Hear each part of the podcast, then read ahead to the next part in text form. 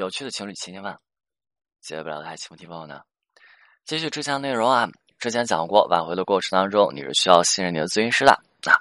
至少挽回成功的必然前提之一啊，只有你和咨询师双方共同使劲儿，然后共同努力，才能够向你渴望的目标，然后你去做到一个奔赴，对吧？那之前讲过的啊。那我们开始第二个案例，挽回过程当中，有些事情你压根儿就不能够去想它，比如说跟随、很尾随。有这么一个男生啊，他和自己女朋友在一起的时候呢，在最开始的时候，男生是竞争上岗的，他和别人一起竞争。那个时候有别的男生也喜欢这个女生啊，啊，脱颖而出了这个男生。那个时候女生做出的选择，但是问题就是他们那个环境，他们那个环境大家不知道啊，大家不清楚，大家以为男生是挖了墙角的。男生表示说无所谓的，我就过我的生活啊，别人怎么讲我我没事儿哈。那周围人看到男生这个态度，那话锋一转，开始说。说什么呀？说女生不坚持，哎，开始说女生的闲话。这时候男生依旧我行我素的，就觉得说无所谓的，我无所谓。那那反正女生也无所谓就好。但是问题就来了，女生是一个什么样子的人？特别在乎周围人感受的人。女生每每听到周围人的议论、别人的评论，哼，女生就感觉心里特别的不舒服。女生不舒服的时候怎么办？是不是希望自己男朋友能够保护她？所有女生都需要一个能够保护她、能够照顾她的这么一个男生。对吧？是一个能够帮他解决问题的这么一个男生，是能够帮他遮风挡雨的这么一个人。男生这样子无所谓的状态，让女生就特别的失望。还每次风言风语、流言蜚语来的时候，男生哎无所谓，你看我当时，你跟我之前学一学，对吧？你不要去听，你不要介意，他们慢慢就没了。哼，女生听到这些话的时候，是是这个样子。男生之前也是这么处理的，但是女生听到这些话，内心的感受呢？失望。女生慢慢的就会想着说，既然你没有办法帮我解决问题，那我就只能通过自己的方式去解决这些问题啊，对吧？那女生怎么办？在公司两个人之间，就不要表现那么嚣张，在公司的时候就不要那么卿卿我我的了。然后表示就是那那人啊也不会去说了，男生不同意。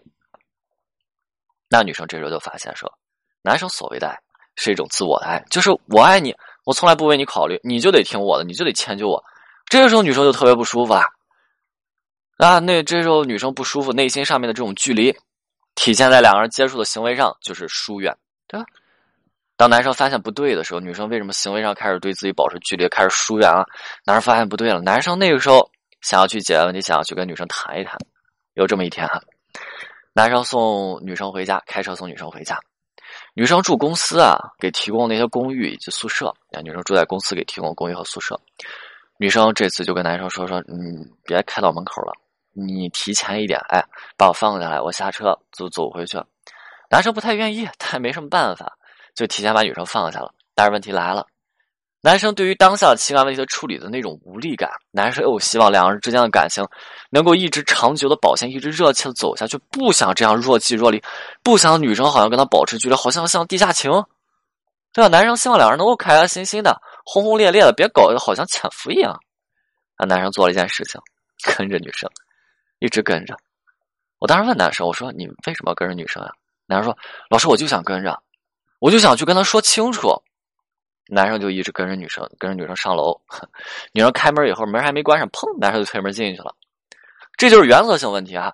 看看男生说的，老师，我我只我为什么跟着？我只是想跟她说清楚。好，想说清楚，那你去送女生在车上的时候，是不是有时间去讲呀？甚至停下车，你是不是可以让女生先等一下，跟女生讲清楚，可不可以？完全可以，但是男生就不，就非得去偷偷的跟着人家回家，对吧？哼，想一下，我们从小到大的追求，首先第一个要素叫做什么？安全感。这个东西也是在情感当中我们最重要的一个方面啊。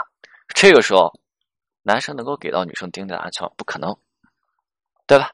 在这份爱情当中，男生给女生这安全感崩的是稀碎。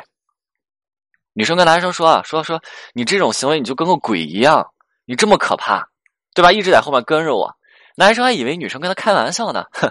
结果呢，第二天一早，男生就收到了女生分手的信息。男生就搞不清楚为什么自己被分手，为什么？因为这就是原则性问题。所以，情感当中的原则性问题，你想都别想，不要去想，也别去做，对吧？所以啊，情感当中原则性问题，就像我说的，别去想，别去做，对出现情感问题。你一定要控制住，或者说克制住自己的行为，给自己当下的挽回留下一些可能性。当你挽回的过程还出现这样原则性问题，那不好意思，其他的可能真的难难难难难的不行。OK，今天内容就到这里，我们下次再见。